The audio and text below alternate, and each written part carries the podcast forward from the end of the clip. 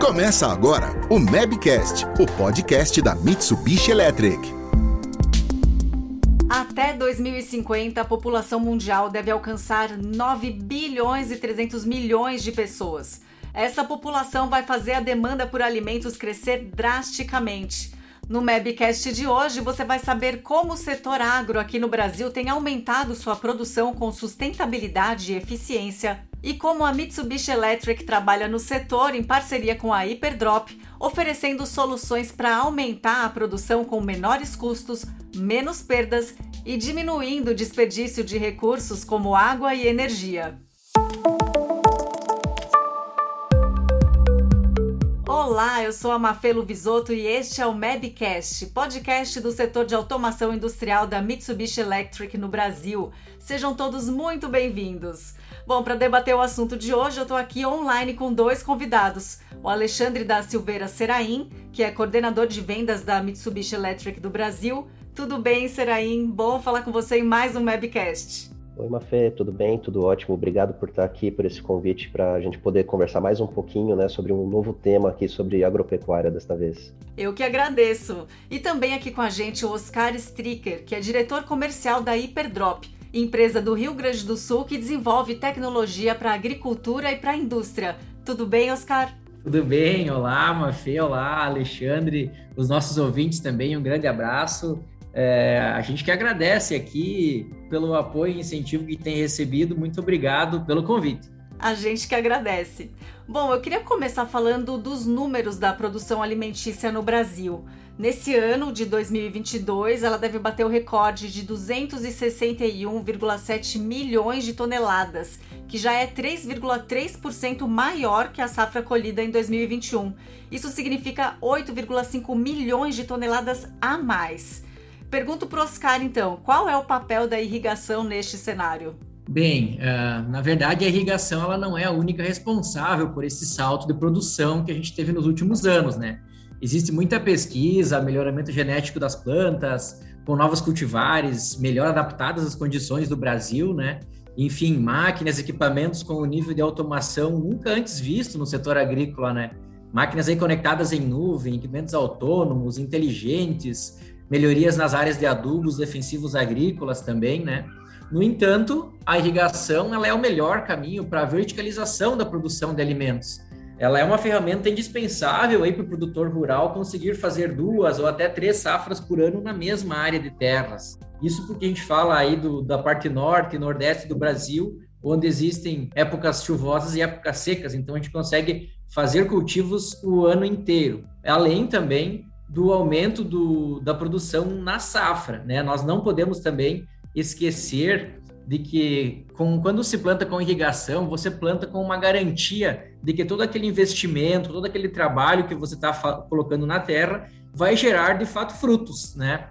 Porque a maior frustração de safra que existe para os produtores é a estiagem. Se tiver estiagem, não colhe nada. Também podemos ressaltar aí nesse aumento de produção que a grande maioria das sementes produzidas no Brasil, sementes que vão ser plantadas pelos fazendeiros, são provenientes de lavouras irrigadas, né? Isso faz com que a qualidade, se o índice de germinação, mesmo usando essa semente numa lavoura de sequeiro, seja muito maior, né? O vigor da semente é muito melhor quando ela é de uma planta irrigada. Então, pelo que você falou, a irrigação promove um aumento de produção sem que seja necessário aí a abertura de novas áreas, né? Isso é muito bom por um lado, mas por outro, como é que fica essa questão de consumo de água e energia? Tem água e energia suficiente para atender a demanda da irrigação no Brasil? Bem, existe uma série de modelos de irrigação, né? O que a gente tem que cuidar quando a gente fala de consumir a água, né? Na verdade, a água é um ciclo hidrológico. A gente não vai tirar do globo terrestre essa água. A água que nós temos hoje no planeta é a mesma água lá da época dos dinossauros. Essa água sempre esteve presente. O que acontece é que ela está em constante movimento. A gente só utiliza a água para fazer irrigação, pois as plantas elas precisam de um veículo para retirar do solo os nutrientes e levar até a folha para fazer com que se gerem flores, frutos. Essa água não é perdida, ela não é contaminada. Quando a gente usa uma água na irrigação, vamos falar o exemplo do pivô de irrigação, vai molhar o solo, vai molhar as plantas ali, uma parte dessa água, até mesmo antes de tocar ao solo, ela é evaporada, então já vai formar uma nova nuvem. Uma parte dessa água cai no solo e a planta absorve, vai até a, a folha, faz a fotossíntese e ela é evaporada pela folha, então também vai gerar uma nuvem de chuva. E outra parte que caiu no solo, ela pergola e desce para o lençol freático, que onde é que ela vai andar e vai depois formar as vertentes que formam os rios. Então, é um desperdício de, de, água hoje você não utilizar nenhuma água do rio e deixar essa água correr toda para o mar, sendo que vai evaporar no mar, vai fazer uma nuvem e vai gerar a chuva. Então, é, porque a superfície do mar ela é sempre o mesmo tamanho, concorda comigo? Então a gente não vai conseguir evaporar mais água no mar. Ao passo de que se a gente pegar uma parte dessa água aqui com uso racional, consciente, que existe no Brasil, para nós não secarmos esses rios. Isso é muito bem feito, né? Tem que se ter outorga, existe um certo limite que pode ser retirado de dentro de um rio, mas a gente vai tirar uma parte dessa água, ou também utilizar água de subsolo, de poço, né? E isso vai formar um microclima. Então, essa água que vai evaporar nessa região vai formar nuvens e vai chover logo ali na frente, sem que seja uh, necessário transcorrer essa água pelo rio, chegar até o mar e evaporar. Então, eu acredito que utilizando irrigação a gente melhora as condições para todos, porque melhora a distribuição de água no planeta. É claro que existem modelos de, de irrigação, talvez o Serem possa me ajudar aí uh, de tudo aquilo que existe no mercado. Olha, é bem importante isso que você está falando, porque a gente tende a pensar que o gasto de água é ruim em qualquer situação, né? E você colocou isso abaixo. Bom, Seraim, eu fico imaginando a Mitsubishi Electric, que trabalha oferecendo automação industrial para os mais diversos segmentos, né? Então você acaba tendo que saber um pouco de cada área aí dos parceiros. Conta pra gente como foi a sua relação com o setor agro, o que você aprendeu aí sobre os métodos de irrigação. É verdade, Mafé. A gente acaba tendo contato com diferentes pessoas, diferentes áreas e sempre aprende um pouquinho conversando e também precisando entender melhor as características né, de cada segmento para poder oferecer o, o, produto mais adequado, oferecer a melhor solução para cada um dos nossos clientes, né? E muito que eu venho conversando com o pessoal da, da Hyperdrop, nesses desenvolvimentos que nós viemos trazendo aqui para o mercado, né? A gente conheceu um, um pouquinho aqui de diversos métodos hoje que são utilizados, né? E realmente, pensando no Brasil, que é um país continental, existem diversos tipos de clima e também tipos de cultivos de frutas e verduras diferentes. Então, a gente acaba vendo que é, no Brasil existem diversos modelos adotados, né? O pivô central talvez é o mais comum deles, né? Mas existe também métodos que é inundação, sulcos, tem o método convencional que é aspersão, o gotejamento, que é muito utilizado em áreas secas ou com pouca disponibilidade de água, né, como por exemplo lá no Nordeste, é, tem malha subterrânea, mas é, todos esses modelos de irrigação, né, a gente usa um coeficiente, que é um coeficiente básico, né, que é o quilowatt-hora gasto é, pelo volume de água que a planta está de fato recebendo.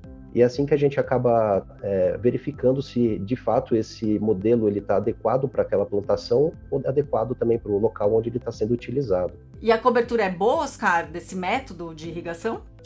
Bem, é, cada cultivo existe um método, né? Mas se a gente pensar no, no tamanho do Brasil e no que, que a gente pode crescer, eu acho que a gente tem que sempre ir para o modelo de pivô central de irrigação, né, que é o que mais se adapta às condições de relevo do Brasil e ao dimensional das áreas, né? O percentual, esse coeficiente de eficiência de um pivô de irrigação, ele é bastante alto, não chega a ser o nível que o gotejamento traz, no entanto, o gotejamento não consegue cobrir áreas muito grandes ou o tamanho das irrigações que, que possa ter no Brasil. Então, o pivô central é o melhor modelo para nós trabalhar. Essa irrigação aí hoje no Brasil, por mais que os números sejam grandes, ainda é um pequeno percentual da área que a gente tem de agricultura e pecuária no Brasil, né? Hoje nós temos aí 8,2 milhões de hectares, né? E segundo a ANA, que é a Agência Nacional de Águas e Saneamento Básico, deve crescer ainda mais 4,2 milhões até 2040. Uh, isso é 51% acima do que nós temos atualmente de irrigação. Né? Apesar desse grande volume, o potencial de crescimento do Brasil ele é muito grande. Nós temos aí o Atlas, que é uh, uma agência de notícias que indica que existe sim, por parte da, da água, né, que nós estávamos falando do uso racional, de quanto a gente pode tirar dos rios e também relativo ao, ao relevo, né, existe aí um limite que deve estar ao redor de 22% da área total hoje sendo utilizada pela agropecuária que a gente poderia fazer irrigação, então. Isso corresponde a 55 milhões de hectares no Brasil. Com certeza é muita área. E graças ao planejamento e à gestão, então, setorial de recursos hídricos, aliados à tecnologia, né, para o uso racional de água, isso que nós desenvolvemos, a tecnologia para utilizar menos água e com mais eficiência, né, pode-se atingir esse feito. Já no que diz respeito à energia, que é um outro fator necessário para a gente conseguir fazer essa irrigação, uh, aí sim nós temos um, um problema uh, um pouco grande aí pela frente no Brasil, porque nós temos poucas redes de distribuição, então, de energia, né? E mesmo as que existem, uh, existem regiões onde a energia não está disponível, não tem demanda disponível, as redes estão sobrecarregadas, né? Sem falar, é claro, da qualidade dessa energia que é fornecida aos produtores. A gente fala do sistema como um todo de energia, que é tem a geração, passa pela distribuição, vai para uma subestação. Então você imagina o produtor é o final da ponta, tá lá no campo, é onde é que a energia tem o seu último ponto. Então lá ela é muito instável, né? Tem variações de, de tensão muito grandes, falhas no fornecimento, né? Mas é para isso que a gente trabalha então com sistemas de maior eficiência ou até mesmo o uso de fontes alternativas renováveis, como é o caso da solar. Nossa, num país ensolarado como o Brasil, a gente tinha que aproveitar muito mais, né? A gente tem visto aí que esse mercado de energia solar tá crescendo, mas ainda tem um chão pela frente. Bom, agora eu queria saber do Seraim, como que a Mitsubishi, em conjunto com a Hyperdrop, tem trabalhado para melhorar a eficiência desses sistemas. A Mitsubishi, junto com a Hyperdrop, a gente busca trazer uma modernização para o campo. E modernização, assim como hoje é feita na indústria, onde a gente visa basicamente a segurança dos trabalhadores, mas também a questão de, de eficiência na produção, é o que a gente vem focando de trazer de tecnologia diferenciada para os clientes, né? Então, quando a gente coloca um produto que ele é mais eficiente energicamente ou ele consome menos energia para executar o mesmo trabalho, é um dos produtos que a gente acaba trazendo, uma tecnologia que a gente acaba trazendo. Também a questão que a gente consegue reduzir os custos na produção, então a gente vê que tem um, um aumento na produtividade, no final gastando menos. E Oscar, como é que funciona isso na prática, então? É, Mafê, muito bem. O Seraim nos comentou sobre economia, economia, mas eu tenho certeza que o produtor, que o fazendeiro que está pensando em colocar um pivô de irrigação ou que tem um pivô de irrigação, está perguntando, tá, mas e aí, como é que funciona? Como é que é? Né? Na verdade, a gente sabe que o maior custo para se irrigar hoje um, um pivô é, está no bombeamento, é o que demanda maior energia. Então, a gente desenvolve sistemas inteligentes de ajuste de rotação nas bombas em tempo real, utilizando inversores de frequência, então, da Mitsubishi. Na prática, quando um projetista de pivô é, numa fábrica ou numa loja, ele idealiza um sistema, realiza um projeto, então, ele precisa uh, sempre levar em consideração o pior caso, que é quando o nível do reservatório da água esteja num nível muito baixo e a parte aérea do pivô, que é aquilo que a gente enxerga sobre a lavoura, sobre o solo, esteja posicionado na parte mais alta. Com esses dados variáveis aí, mais alguns dados fixos, como a perda de carga na tubulação, etc., ele dimensiona a bomba e a potência do motor para que não falte água quando tiver o reservatório muito baixo e o pivô na parte bem alta da lavoura. No entanto, essa condição se dá apenas em uma pequena fração do tempo, né? Que o pivô vai estar naquele ponto mais alto, ou ainda que a altura de sucção no bombeamento esteja muito baixa. Isso é uma condição de seca, né? Na maior parte do tempo, esse pivô está em outra condição. Logo, a gente está então consumindo uma energia desnecessariamente, né? Porque essa energia que a bomba está consumindo, ela não se transforma em água que joga no solo, na lavoura, e sim em excesso de pressão na parte aérea do pivô. Lá tem reguladores de pressão que vão travar, então a energia é consumida na bomba e é travada no regulador de pressão.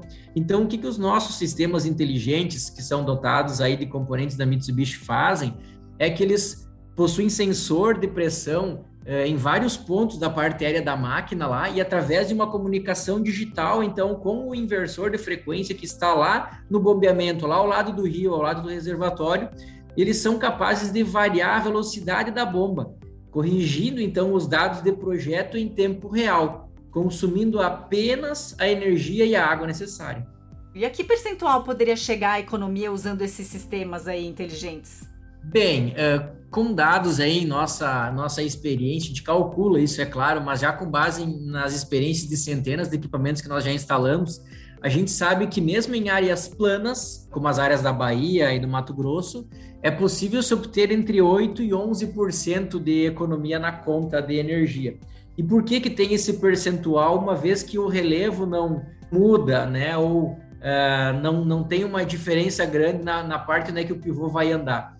É porque quando se projeta um, um sistema de irrigação, os vários fabricantes de componentes possuem uma margem de segurança, né? Então, o coeficiente de rugosidade da tubulação do PVC nunca é aquele que vai para o cálculo, para a fórmula. A eficiência do bombeamento também, ah, os vários acessórios do pivô lá, o registro, uma válvula contra golpe, ela sempre possui uma margem de segurança do seu fabricante para levar em consideração para o cálculo para que no pior caso, na pior hipótese, não falte água naquele pivô. Então, se a gente acumular essa série de margem de segurança dos fabricantes uh, e o cálculo do projetista estiver correto, estiver certo, a gente sabe mesmo assim, por experiência de instalação de equipamentos, que a gente consegue ainda tirar de 8 a 11% de economia na conta. E aí, é claro, quando a gente entra em, em relevos mais acentuados, como é o caso de Minas Gerais, de São Paulo, uh, do Paraná, aqui do Rio Grande do Sul, mesmo algumas áreas na Bahia, no Mato Grosso, no Piauí, uh, onde o relevo é um pouco mais acentuado, aí sim, daí a economia é muito grande, pode chegar casos de até 45% de economia de energia, ou seja, gasta praticamente a metade que gastaria, né? Nossa, dependendo do tamanho do negócio, é um valor expressivo, né? Bom, queria saber do Seraim agora qual que é a maior dificuldade em fornecer sistemas eletroeletrônicos para utilização na irrigação, né, nas fazendas? Então, Mafê, o grande desafio que a gente tem para fornecer equipamentos eletrônicos nas fazendas é o primeiro ponto que as fazendas são campos abertos e muitas vezes esses equipamentos eletrônicos eles vão estar no meio de uma área aberta onde tem descargas atmosféricas ou mesmo são zonas muito úmidas, né, que isso também acaba degradando os componentes eletrônicos, né? E tem um terceiro ponto ali também que ele é talvez o mais crucial, né, que é a qualidade da energia que é entregue na ponta lá do consumo que a gente tem, né? Então, a energia elétrica, ela primeiramente é muito instável nessas regiões, né? Como são zonas muito grandes, qualquer oscilação, vendaval, ela pode gerar uma qualidade de energia elétrica muito ruim. E essa qualidade ela acaba afetando o produto eletrônico, muitas vezes queimando ele, tá? Então a gente precisa ter produtos extremamente robustos com diversos sensores diferenciais que eles suportem primeiramente essa baixa qualidade de energia e num segundo momento também aquele ambiente agressivo, que é um ambiente extremamente úmido para que ele não se decomponha em pouco tempo. E nossos produtos são totalmente feitos no Japão, com o maior controle de qualidade possível, né? Para que ele suporte essas condições e consiga manter uma qualidade no funcionamento constante durante toda a vida útil do produto. Realmente é inegável que a Mitsubishi Electric tem uma grande vantagem perante a concorrência. E a gente está falando de equipamentos inteligentes que trabalham sozinhos. Só que eu queria saber, quando a gente fala da operação da máquina como um todo, é fácil ou ainda depende de muita mão de obra? Pergunto isso porque sempre tem uma cabeça humana ali por trás, né? É, Mafê, na verdade, nos primeiros sistemas de pivô central, né, dava muito trabalho, pois os painéis de comando, né, eles eram totalmente analógicos, tinha que ir um operador com uma caminhonete ou uma moto até o centro do pivô e ligar ele manualmente, né, dependiam desse operador, então, se deslocar até lá para mudar a lâmina de água, para ligar, ou enfim, para operar a máquina. Já hoje, com o uso de tecnologia, né, esses painéis de comando eles são digitais, programáveis e também através de, de telemetria, né, com os dados sendo jogados para a nuvem, com um clique na tela de um smartphone, onde quer que o produtor esteja, né, ele coloca o seu equipamento em funcionamento. Ele liga a máquina, programa, vê se está funcionando, se ocorreu um alarme, se essa máquina parou. Mesmo para um sistema no bombeamento é realizado com motores diesel, por exemplo, nós temos automação completa que dispensa a partida local por um operador. Então, tu consegue fazer isso tudo na tela do celular. Claro que com isso, vários equipamentos e sensores, como o Seraim comentou ali, foram incorporados ao campo, como o caso de CLPs e HMs, né? Mas, graças à qualidade e tecnologia de parceiros e como a Mitsubishi, nós não enfrentamos nenhuma dificuldade, nenhum problema nesse sentido. É, quando a gente compara a produção rural de antigamente com o que é hoje, mudou completamente. Oscar, como que os produtores enxergam a entrada desse novo pacote tecnológico na rotina ali do trabalho? Bem, esse é um ponto bastante interessante, Mafê, porque se a gente pensar alguns anos atrás, aí havia quase que uma uma aversão ao uso de tecnologia através de eletrônica no campo, né? Tinha-se um mito de que tudo que é elétrico, eletrônico queima, não funciona, na hora que tu precisar, aquilo não trabalha. Mas com o passar do tempo e principalmente com a informação sendo transmitida e disseminada rápida, né, por internet, uh, e sendo também impulsionada, é claro, sem esquecer das novas gerações de produtores, né, que hoje já são os filhos, os netos daqueles desbravadores agrícolas, né, do, do nosso país, que agora estão saindo da universidade com essa missão aí de alimentar o mundo, né? A virada tem sido fantástica, né? Hoje em dia, todo produtor tá com o seu smartphone no bolso, está conectado com as informações com o mundo, e isso tem auxiliado, tem facilitado essa entrada do pacote tecnológico na fazenda. Com certeza, a agricultura é um dos setores que mais demanda e aplica inovação tecnológica, pelo menos aqui no Brasil. Quase que a totalidade hoje das máquinas e equipamentos possuem tecnologia embarcada uh, que fazem com que elas se comuniquem entre elas. O fabricante também consegue ver o desempenho do seu equipamento em tempo real lá no campo e até mesmo se antecipar, por exemplo, no agendamento de uma revisão. Muitas vezes ele informando o fazendeiro, manda uma mensagem para ele: olha só, a tua máquina em X horas vai requerer tal manutenção, e ele já consegue fazer um agendamento disso, né? Então, a agricultura ela está extremamente tecnificada, atingindo recordes de produção, e isso tudo em extrema harmonia entre interesse dos produtores e o uso das novas tecnologias. Essa questão da conectividade também era um desafio muito grande, mas tem melhorado, né, Oscar? Com certeza, né? A gente tem muito para andar, é claro, né? Tem muita dificuldade, muitas vezes, de conexão no campo, é, onde que uma telemetria, é, onde não tiver um sinal de celular por GPRS, você precisa instalar toda uma rede de, de radiofrequência, onde os rádios não são muito potentes, então tem que se instalar retransmissores, mas agora com Starlink aí, etc., isso tudo vai virar via satélites, então com certeza a fazenda ela vai estar tão conectada quanto uma pessoa dentro de um grande centro. Isso é, é uma realidade, são pequenos instantes que a gente vai ter essa virada de chave aqui. Olha que maravilha! Seraim, como é que se dá a parceria da Mitsubishi Electric com a Hyperdrop no dia a dia, com relação ao acompanhamento das operações, suporte e até discussões sobre novas demandas de tecnologia? Conta pra gente. Bom, a, a, Mitsubishi Electric né, é uma empresa que tem um corpo técnico local aqui no Brasil, né, composto por técnicos, engenheiros especializados que podem suportar os nossos clientes no desenvolvimento de seus produtos finais, né? E esse corpo técnico, ele vem crescendo ano a ano, né? Óbvio, a Mitsubishi está crescendo também ano a ano, então a gente vem acompanhando esse crescimento, né, com os nossos suportes. E no caso da, da Hyperdrop não foi diferente, né? Então, no início dos trabalhos, para o desenvolvimento dos primeiros sistemas de controle foi uma interação bem grande, né? A gente conversava bastante, a gente precisava entender realmente quais eram os desafios que eles possuíam e aonde que eles queriam chegar. Né? Foi, por exemplo, necessário a ida dos nossos técnicos em campos para poder entender justamente quais eram as demandas, as necessidades e poder fazer diversos testes em campo até chegar a uma condição ideal né, do, do produto que se esperava pela Hyperdrop. E também essa questão de a gente poder capacitar os técnicos também da Hyperdrop para que eles pudessem adquirir cada vez mais conhecimento do nosso produto e poder explorar esses recursos que estavam disponíveis dentro dos produtos deles, né? Então hoje a gente continua dando suporte para Hyperdrop, né? Porque o desenvolvimento não parou. Nós temos hoje novos produtos que estão sendo desenvolvidos, tecnologias que estão sendo apresentadas e com certeza a gente vai ter daqui a pouco também novos desafios aí para frente para a gente poder entregar para o mercado. Muito bom. Oscar, como você vislumbra aí a evolução do setor? Mafi, com certeza o agro é a locomotiva que move o Brasil, né? A gente ouve bastante essa frase aí. É através do agro que a gente oferece melhores condições de vida a toda a sociedade, não só aqueles que são os produtores diretos, mas a grande maioria gira em torno da produção agrícola nacional. Porque o, o mercado é aquecido como um todo, é hotelaria, é transporte, é a fábrica de veículos, é nós aqui que estamos desenvolvendo tecnologia, adquirindo materiais aí da Mitsubishi, desenvolvendo novas tecnologias. Então gira toda a economia. E com certeza o Brasil não vai parar. Né? O Brasil hoje já é uh, um dos três maiores produtores de alimento para o mundo.